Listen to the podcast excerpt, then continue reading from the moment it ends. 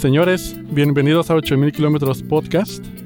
Por fin se nos hizo realidad este, este sueño.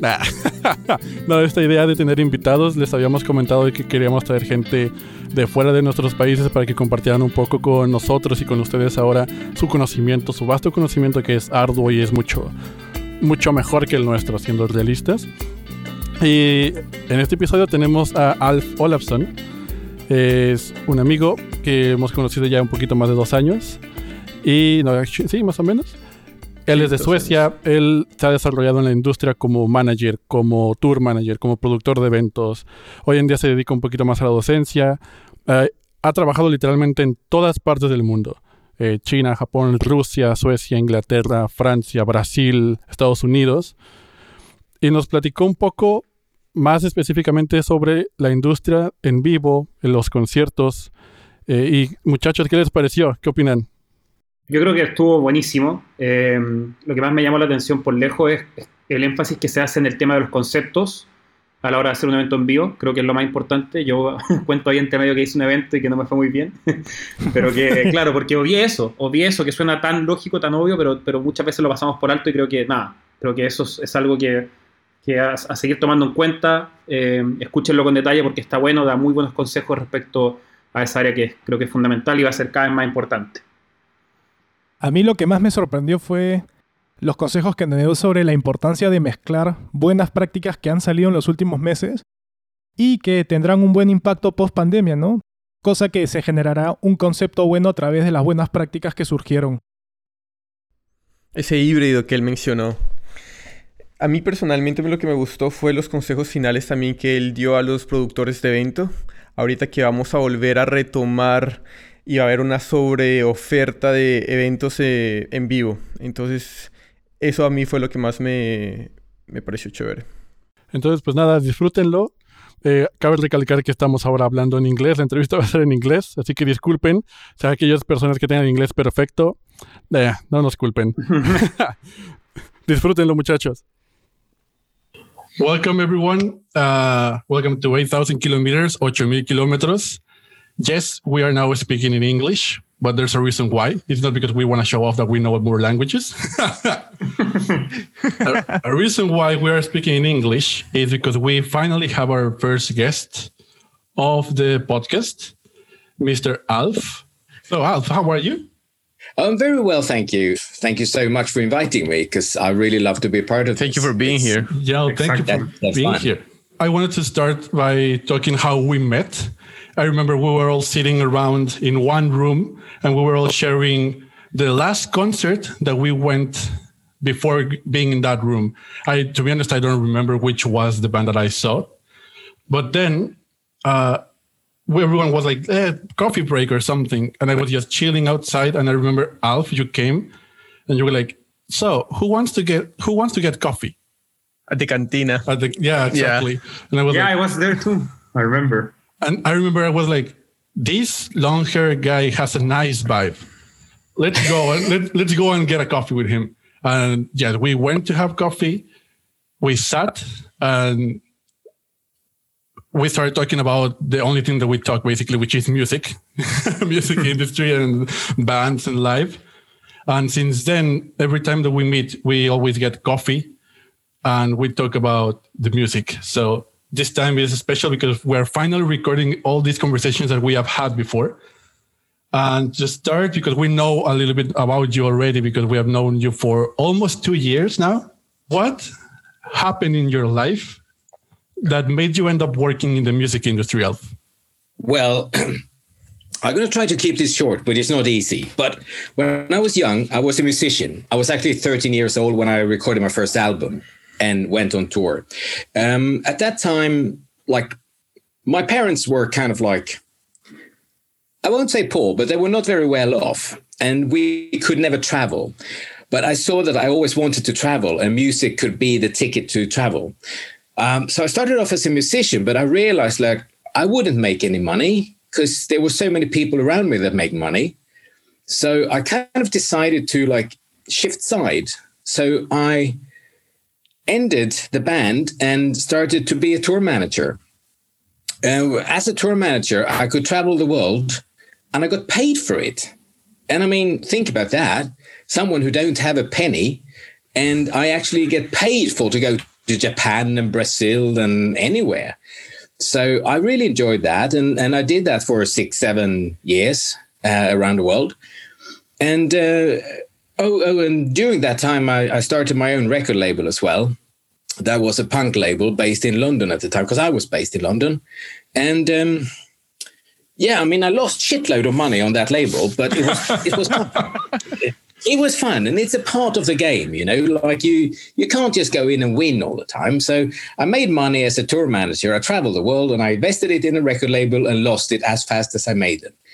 um, so that was the first part. Uh, then, after tour managing for a while, I realized that like I've seen the world so many times now, so I kind of get bored of it. So I wanted to be more working with bigger projects. So I started to um, be kind of like managing bigger bigger projects, most mostly from different countries, from a government side, uh, all focused on export. Because I always believe that the world should be our oyster. Like we should be able to travel, live, export, import from wherever we want because we're all humans. So I find it like very interested to open up, and the government uh, basically paid me a lot of money to work in China, Russia, India, Brazil for a while. And so that was really fun. So I, I built the export strategies for, for Sweden in these countries. On the same time, I was keeping up US, and UK for the government and Japan. Yeah. So I did that for the government as well. So some of them made a lot of money to the Swedish music industry and others made less or maybe nothing at all. But at least they wanted to go in because it was moving markets. And uh, I enjoyed it very much, you know. So I did that, and then I had my management as well during that time. So I started to work management for a few couple of artists, and I really like that part because there you can really start to help artists, but at, at, least find new ways and new revenues. And you can control revenues in a total different way. And you can make deals that really work for the artist and not always for the label or whoever, you know? There's ways to to still keep it going as it as it always been with like you work with a major label, but maybe this time I started to license out the music instead of just like basically selling it to them. So that was what I was doing for quite a lot of years. And eight years ago, I was invited to talk on a university in Sweden. And I wasn't really keen on it because, like, you know, I'm not very much of a people person. so I didn't really like it, but it was a good friend of mine. So I like basically, okay, fair enough, I do it. And it took me like basically 20 minutes in a room with students to understand that this room is full of that positive energy that I always looked for, that I had when I was young. And then I lost it like in an industry that is very based on money. Uh, I lost a lot of that. But here with the students, I found like, here's the future. And I can help to create a different understanding of the music business with being a teacher. So from that moment, I started to teach more regularly. And six years ago, uh, I got into Berklee, Valencia, which uh, was a step up because now I have international students. In Sweden, I only had Swedish students, but now like it's students from all over. I mean, you guys are a good example of of of how spread out it is. Um, yeah. And now I love it because I can show you a few tricks, but what you don't realize is that you show me even more because you tell me about your countries, you tell me how they work. So basically, you educate me more than I educate you. So thank you very much for that. thank you. Um, thank you for those yeah. words. Yeah. So now I'm teaching. So now I'm teaching and still do management and still do projects, but that's what I'm doing. So that was the, that was the short version. Nice. Where, where, where, can we find the long version? Just well, I mean, it's really obvious that you have a lot of experience in different fields. And today we want to focus more on the live aspect. because like you have been tour managing a lot of bands, you've been building events basically everywhere in the world. And every time we talk about that, there's always something that repeats and repeats in our conversations, which is the importance of the concept when building an event. Because sometimes people might think that, oh, I need a lot of money or I need like the top tier lineup to build an event. But I don't know what you guys think about what is the most important aspect to have when starting building an event. Well, for me, uh, the answer is very easy. It's to have a very strong story, have a very strong concept. Because, like, just face it, you can't you can't compete with the festivals who have an endless amount of money, and you probably don't even want to compete with them because it's really not interesting to just buy the biggest lineup for 30 million euros. You know, that's not fun. But what you everyone can do, regardless if they have money or not, is that they can they can think about and have a really strong concept. And that means that like it can be on your roof terrace for 10 people and a very interesting band with a very interesting story. And and you can sell that to a very specific target group. And I do believe that that is the future for the music business after the pandemic because there will be there will be a, a, a, huge demand for music, but there won't be the same amount of money that before. So I believe that like if you can like think about a very strong concept, a very strong story to go with it, you have to tell people a story. You can't just tell them a ticket. You need to tell them a story why they should go to this event. And then give them a whole lot of like added values like, for example, food, uh, beer. Let's say beer. You can either go for like a, a beer full of chemicals that is a very like on every shelf, every bar, or you can, for example, have a craft beer festival at your festival. And for to have a craft beer festival, you probably only need three different brands. And then let's say that you invite a couple of local food producers who you know have really cool stuff. That means that you you have maybe bands for two days, but you probably only have like four or five bands per day. One of them cost money. The rest is basically good stuff on the way up. So they don't cost much money. You have it in a lovely spot that's already fenced in, already have toilets, everything. You don't have to invest in that. Then you add on a bit of food, uh, a bit of like good drinks, maybe a record fair. You know, if if the target group is middle aged, you know, people who love records or like certain groups in the society love vinyl records. If it's a if it's a gig for them, then have a short, a small like record fair as well. Invite two, three uh, secondhand vinyl dealers. You know, that makes you having a festival concept immediately. And the funny thing is that you can actually charge the beer, the food, the record people to be there. So basically, it's not a cost, it's a revenue for you. And on the same time, it's a huge added value for the audience.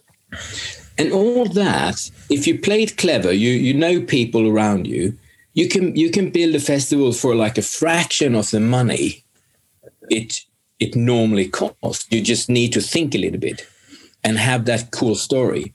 But a cool story is built around what you can offer people. And in this case, it's a it's a record fair, it's a craft beer festival, it's like local produced food, and you kind of you brand every part as something really important.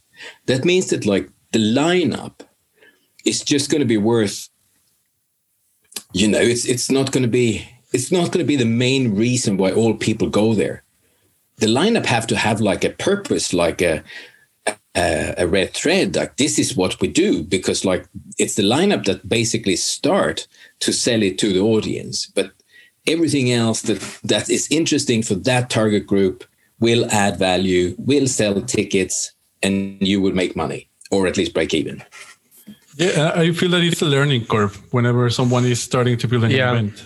And I'm a little bit curious of like what are the key elements that a event producer has to have to pitch to these vinyl record store to pitch to this um, company that pro- is producing craft beer you need to have the target group we normally call it like you have to have a deck you know a sales page mm-hmm. you know where you put down on one page just like this is what i do um, some nice pictures and you basically introduce it to whoever you like. I mean if you like you're a music nerd so you probably hang on these record stores you know? Like so so basically like you you have the concept you have everything you have like okay i estimate we're to have 1500 people here. It's for this specific target group then like i go to the record store and say like look uh, we're building this really cool festival on this really cool space that you know um, i think it would be super cool to have a little record fair like would you would you like to be part of this uh, I have to charge some money, but like let's let's find a nice way. I mean, you you pay me hundred euros or something. It's just to cover the cost, you know, or five hundred euros, whatever. Or Colombian pesos. Like, yeah, not, not, which not is way less. Yeah. okay. okay, way less. But it all, it all depends on where you are in the world. You know, like if you're in Stockholm or London, it's probably five hundred euros. You know, so it's it's all depending on where you are. But the price is not interesting. But when you sell it, it has to be a price that people feel like, yeah, this is affordable, this is okay. But more important, they're going to think, is this the target group that I want to find out that my shop exists? Mm-hmm. Because for the record store, it's a marketing tool. It's like every record store, they live off that people know that they exist and can go there and buy records. So this is like a chance for them to reach out from the store to a bigger audience and show them what they have. So like they basically expand instead of putting in an ad in a paper, they go here and they actually show what they have. And that is worth money. And it's the same with the craft beer. You know, craft beer, it's very special. It's very like there's a story behind it. Again, it's important for them to reach out because they will be they will be like competing with Heineken and Amstel and God mm-hmm. knows what. So they need to go out and find that audience that like they drink craft beer. They are happy to pay a euro more to get a good beer than to get something full of chemicals. And I, I think like again we have to go back to the target group, like the festival you build have to aim for a target group who cares about these things. So you can, for example, do an Americana festival is perfect. Um, I guess a metal festival would be perfect. You know, people who care about what they drink, and drink is important. If you, for example, go for an EDM concert, I wouldn't recommend you to like do either record fair or or, or food or craft beer. I mean, then you need to do other cool things for that target group, for that age group. So you, you always need to do your homework and think, what is it I'm building here? And who can I get in who will add value for the consumer? So that is, it's pretty simple, really. Oh, um, I wanted to ask you, Eric. Hi, Eric. I'm here. Were you here? Wow. yes, I'm listening to all the things you were saying, Alf. I wanted to ask you through all your experience and what you were talking about the concept. What are the main challenges of building a strong concept nowadays? It, I would say that the competition is fierce because, like, for example, if you build, uh, let's say, a small metal festival, then you will compete with the big metal festivals who have Metallica and Iron Maiden and stuff.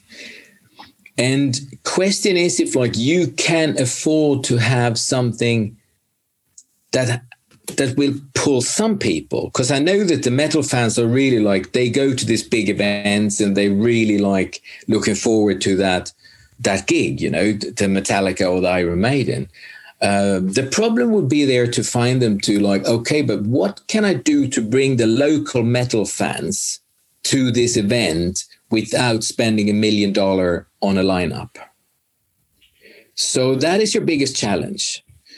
Um, and it's the same with any other genre. I mean, some genres are more, should we say, suited for this kind of small events. Like, for example, um, singer songwriters, Americana, a certain kind of world music. They are very easy to, to work with because it's the audience don't have these big gatherings uh, they kind of like they're more happy in a more intimate uh, surrounding, you know, where the actual festival space makes sense and is the most important part. So they are like the the, the, the given ones, you know. But then as soon as you go into other genres, you need to kind of like face the target groups um, consumer habits, if we can call it that. So, like, if the metal fans if there's a, a, gap, if if you have any kind of like in that this is something they would like to do in between they go to Rock am Ring and Rock and Park and God knows what, like in between that. So so that is that is my advice on that. Yeah, and I think that whenever we're starting, we first need to like the target is really important and the first people or the first attendees that are going to go to your event is going to be the network the close network that you already have. Because the other day I was scrolling at the pictures on my phone and I found the flyer of the first event that I produced when I was like 16, 17 years old. And like it was horrible. Like I remember the experience and it was in an abandoned building. Uh, I had no budget at all. So I bought like like the cheapest alcohol ever to sell there. I invited like five bands that were my friends were playing and they invited their family, they invited their friends. Of course, everything was kind of illegal because we didn't have the permission to do so. but like it all started like that. So I feel that sometimes people think too much about like, no, but it's so expensive, but it's so difficult, blah, blah, blah. But like, I remember when I started, it was all because of having fun at the end when building an event because I wanted just to smash I wanted to smash the drum kit and play punk or metal in front of my friends who were smelly and hairy, you know. Do you, do you remember what was the first event that you built? Oh my god! Yeah, that, that's, let's travel back in time. but, but but first of all, I would like to say that, like Lewis, if you think about it, you got everything right as a 16 year old. It's just with the knowledge you have today, you would do the same thing, but but with better contacts, maybe. Still illegal. yeah, still illegal. Still illegal. That's the thing that won't change. but the thing is that like you would still go in with the love of the music as number one, and and then you would go in and like, okay, I need alcohol. This time I would invite alcohol companies so they pay me for to do it, not go out and buy the cheapest stuff I find. Definitely. And you know, you would do the same thing, but with with your knowledge today, you would do it and actually make money and most likely not lose money. And you could extend it out from your family and friends to other people. Surprisingly, I did make money that day. Like, I don't know how it, I don't know how it happened. the accounting was not right. Yeah, I, I was about to say the same. I, I, I wanted to add something to, to ask you, Alf. Um, something that we have actually talked a lot here uh, what is your take on, on virtual festivals or virtual live events on, on this context of a pandemic? Because I think um, all you're mentioning is, is super interesting and super like valuable. I'm not a, an expert at live. I actually have done one event which I lost pretty much all the money. like, like I lost everything. Not even my friends went. I had no concept. Like it's it sounds funny, but it's true. It's, it's true. Trust me. Don't worry. Uh, but but but yeah, I want I want to know like, and I think many of us want to know what's your take on, on live events, like on, on virtual live events. Do you think they're gonna be a thing? Do you think, or or if they are gonna be a thing, what rules are gonna change? Are they gonna be still the same? Yeah, like on online events, like I have to to start with that. I think it's extremely boring because there's no interaction with people, and most of the time it's really badly done it's done with like, here's a band, here's a camera. The band play, the gig is over. I think that you need to think again about the story. Like, go back. Online is not different than to build a really good festival. So if if you're going to build an online, I would say think about the concept, think about what's in it for the viewer, for the person who's going to sit there and look.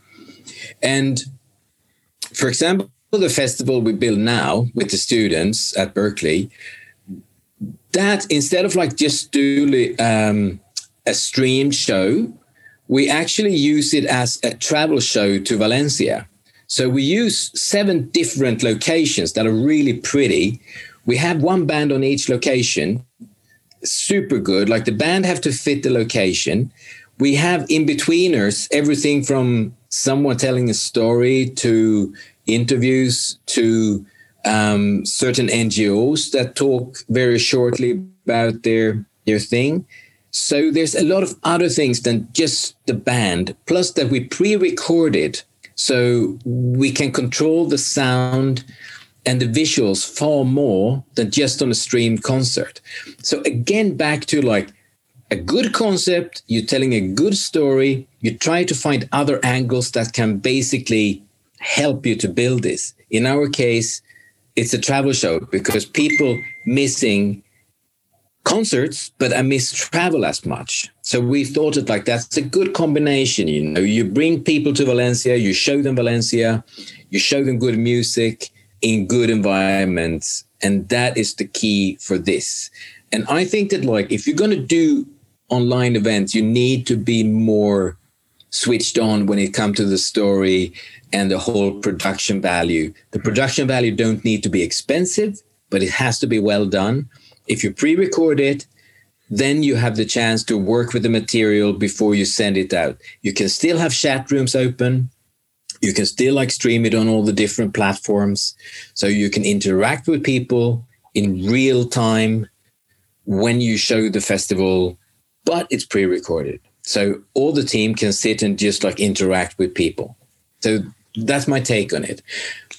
Back to Lou's question about my first event, I must say that I don't really remember, but it must have been like a local music festival or something like that. But it's I'm too old. It's too long time ago.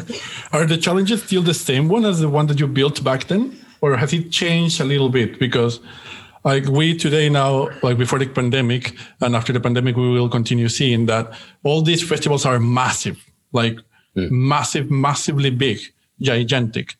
And there are also some festivals that are a little bit uh, smaller where they focus on like developing this concept, developing a story, developing a to deliver something special to a target group. Has the challenge changed along time? I don't think the challenge have. Um, I don't think it have changed at all. Because um, I, I still think you have the same you have so many different genres of music to work with. I would say that, like, at that time, I didn't understand, I didn't have the knowledge. So I, I did all the mistakes that a very young person do who don't have any experience in this business.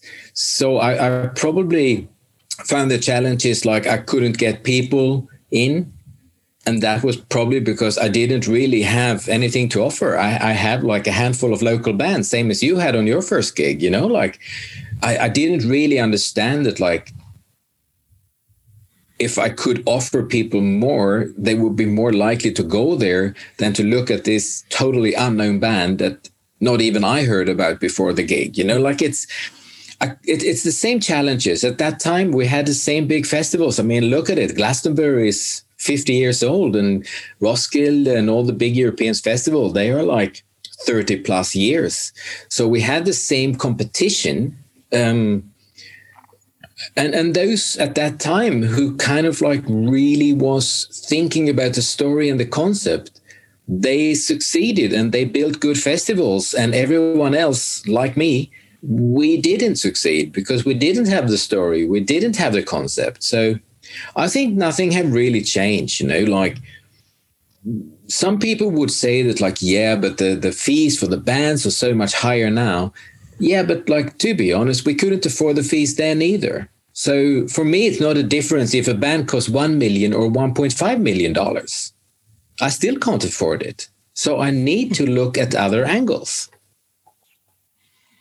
Yes, I feel that it, there's a huge gap because at least in Mexico, I like the oldest festival that I can remember that like is like actually big is El Vive Latino, and it's what like 18, 20 years old only, and but and it was a huge, massive like monopoly when it came out because there was no other festival that could compete against Vive Latino, and for a couple of years now, f- around five, eight years, there has been a boom in building events. So basically, like we have a huge festival happening every every month.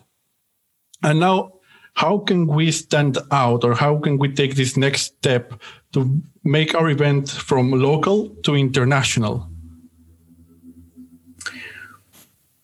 Well, I would say that like go back here to Mac's question just before.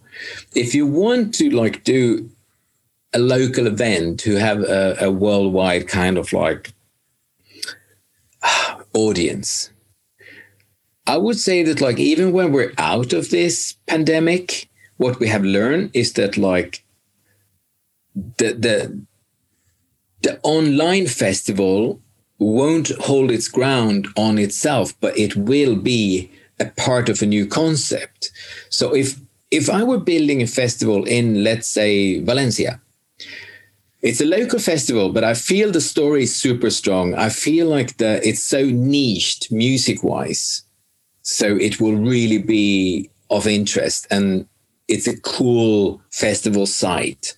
Then I would have the audience, the live audience, the limit we can have, but I would probably as well have three cameras and one moving camera to shoot it and get it out online. So for either free or a cheaper price, you would be able to join the festival online. Because then, like, you can promote it worldwide towards this very niched music group of people, the target group, and you will get people in. Uh, I have a good example of that. Um, friends of mine who play in a band, uh, they can't tour, so they did one concert online from actually a music venue, but there was zero audience because we were not allowed to have audience. But they actually made more money on that. Uh, and keep in mind, they didn't sell tickets. It was just like voluntarily, like you could you could give money, donate money, whatever. Like you, there was this button on Facebook and everywhere. We're like, okay, like give a tip, you know. And they actually made so much more money than they would do in a normal gig. And they looked at their audience was in 17 countries. So yes, you can do it. I mean, if you have a strong name, you can definitely do it. But if you have a very strong story and a very strong concept, you can do it as well. And you actually can sell tickets if you want, but it's different in different countries. But the donation part is not bad if you have a middle age, middle class, interested in culture audience, people who kind of like understand that like we need to support the arts. Then you would have people who give money and then it could be a good thing. There is a cost with doing it online, but I think like if you're clever about it, it could be a way to to do a hybrid. And hybrids is what I would see more of in the future. Yeah, it's, it's very interesting that you mentioned this because we actually talked about it in our first episodes, in our first episode, and one of the concerns that rose was that um, how can we mm, so how this online feature of the festivals they don't cannibalize the actual live event I, I, I just want to add on top that I think what Jorge mentioned and what we mentioned um, is, is would be more related to a like a band that tours and that makes, for example, a South America tour, which, which was the example that we gave. So I think that concern goes bigger when you have a band that makes the same show in different places. when you're on tour, it's a different thing because you can't really bring your concept with you. You can you can kind of like build it online who and that kind of like boost your ticket sales when you're coming to to the next country or city um, i think all this concept you can build online and you can make it look like okay but you don't want to miss this live concert because the live concert is the key um, and you don't want to miss out interact with other fans and you know like like-minded people mm-hmm. um, you can like depending on the music style of music but like yes of course you can lose people to the online but i think you would actually get more fans who can't go to the concert. You know they you maybe you play in um, you know in you play in sao paulo. And people from recife or wherever brasilia they, they can't go there just to see you play. But you can you can have them online. Um, I, I just don't think like it, it's just a matter of practicality. Most people can't and can't afford to travel too far. And they are the ones that you want to reach with the online version. Uh, I, I don't think that any in the town who, who physically can go to the gig will not go. I just i can't see that. I don't think uh, that will happen. I think that this online live streaming aspect is like the transformation or the evolution of when a band was touring and they filmed one concert in one city and then distributed on DVD or Blu-ray so that everyone else could see it. Like because it it has always happened that not every band can tour and play on every country or, or in each city of each country. So I think that this is a new adaptation of what people could buy back then when mm. buying a DVD and get it and watch it on their TV. Now it's just like you're watching it. You have the opportunity to watch it live at the same time that it's happening, in case that this band or this artist is not able to perform in your city. And I would say as well that like you, you won't like stream every concert.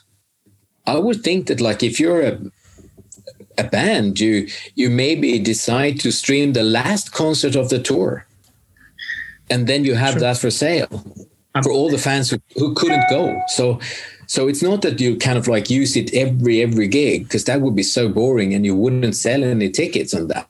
But if you have it on the end of the tour, let's say a band like like you all know like Opeth, if they do like a South American tour and then like in the end they decide to record and they go out online like a long time before and say like look we end this tour in mexico city and we're gonna like we're gonna put that show online. So join us there pay ten dollars. And only for three days so people's gonna be like oh. Yeah.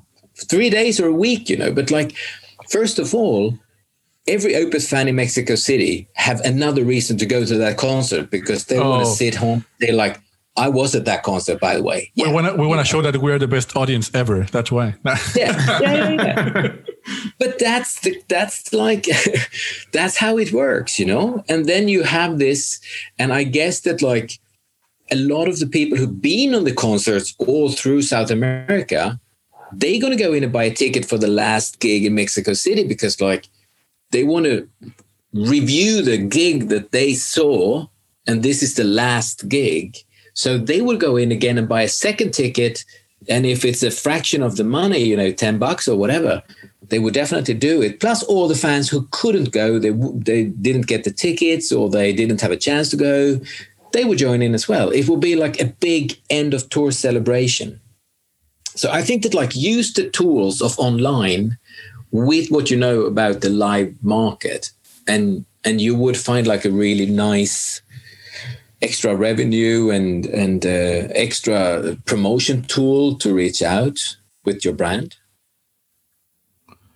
Yeah i think that, yeah it's really important to mix all these new aspects that have been offering because of the technology advances. Because like do you remember your first concert jorge? Which was it my first concert i think it was like fabulosos cadillacs fabulosos cadillacs yeah yours eric Mine was Soda Stereo in 2007. Oh, yeah, show off Soda Stereo. Soda Stereo, so Yeah, stereo didn't, they didn't go to Peru, man. Don't lie. Man, they did. On, on, I on saw them. DVD, he's saying on DVD. DVD. yeah, he was he was watching it on a TV, and for him that was a concert. Like, yours, Here's what Max? it is. Mine were more, to be honest, uh, in classical music. So I don't remember the name of the Oh. pianist, but I, I, I that's that was my real, real first concerts. Were watching classical pianists in the in the National Theater of Chile. Such such a nerd. and yourself, what which was your first concert? Well, my first, absolutely first concert was a Swedish band. Um, but my first international concert, that was probably like a year after, was The Clash.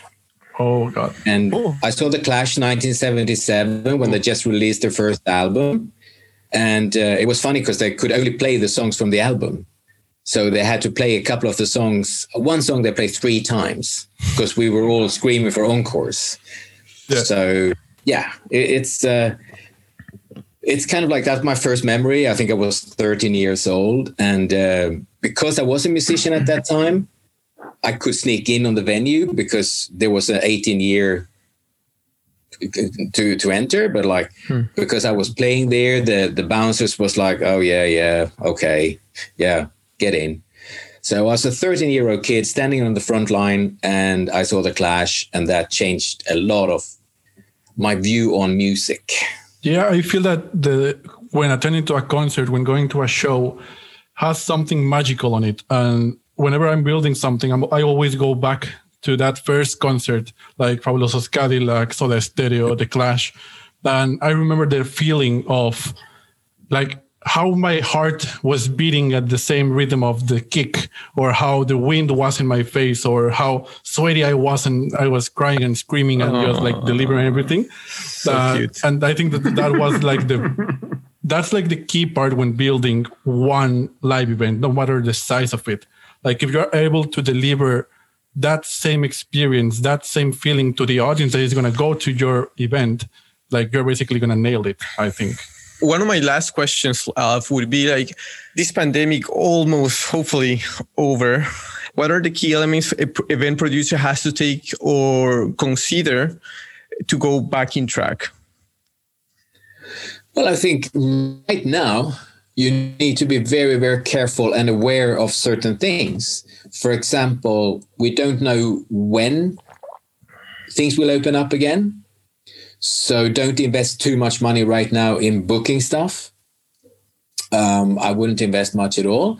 Secondly, know that, that like as soon as a market opens up, it's going to be flooded with bands because a lot of the tours that were supposed to be 20 they've been pushed till maybe end of 20 and then they got pushed again to 21 because there's already contracts and no one want to break them contracts. So the promoter together with the agent they just push the concerts further and further. So right now it's really hard to get a concert a date even 22 because a lot of the tours now are actually moved to spring summer 22 because like the spring is gone. No one everyone is not going to open up. Summer unfortunately i would say that like the most festivals will cancel uh, if not every festival which leave us to the fall. I think that the fall will open up but there will be a lot of local restrictions. So the international acts won't tour i don't think. I think that the venues, when they open up, they're going to focus on local acts just because it's not the same amount of money and they can kind of like try to to see like will it stay open or will the government close down again? You know you don't want to risk a lot of money. So everyone i know right now they focus on march 22 and onwards which means that like you moved all gigs from 2021 to 22 it's going to be gigs in most cities Monday till Sunday, so seven days a week. Hmm, and what happens then is that you don't have audience enough for that. So of these seven gigs in a week, maybe two will have an okay sale, but the rest going to suffer a lot because just because it opened, it don't mean that people are going to rush and see seven gigs a week. Another thing is the audience. They, in a lot of cases, will be more careful to go out. Uh, just because, like, you're not really sure if it's safe to go out from a health point.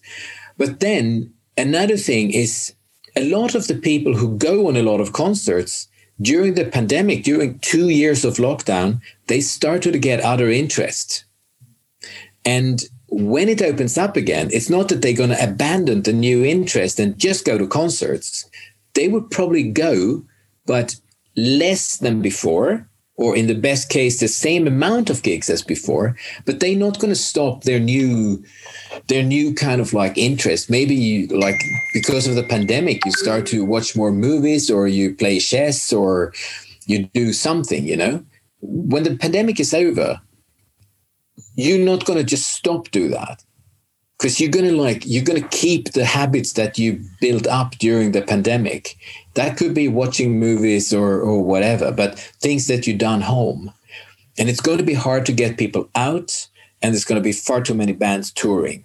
So i see like the first year going to be very very difficult to get people get dates. I think like 23 is when we see the business go back to like the normal like behaving that we had before. So 23 i guess that like then it will pan out that like okay um, x amount of gigs a week like four or five gigs a week will happen on on the big venues.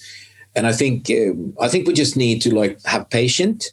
And again i think that that is why you have a chance now to start the smaller, more niched festivals because people, I think, will be more likely to go out on a small weekend festival in Valencia if you're from Valencia one of the things that people is going to be competing about is not only music, it's also the other industries, right? So sports, filming, uh, filming, everything is going to be uh, available again. And it's not just music who's going to be overpopulated with different offers, but sports, movies, everything, vacations. Yeah. Just like, just the, the all restaurants going to open again. I mean, that will compete because people have been in for so long. So they would go out with their friends, family. You know, there's going to be so much family dinners going on. And mm-hmm. that's stuff that you just can't ignore.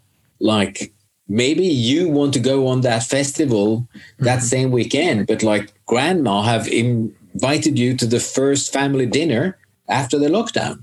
Like that's going to be holy. There's no way you get out of that. Yeah. so we do have a lot of like we do have a, a, a new a new reality to look into. And we who work in the live business, we need to have that in mind. Which in my my mind is like don't invest too much money. Don't don't build don't do all in the first year.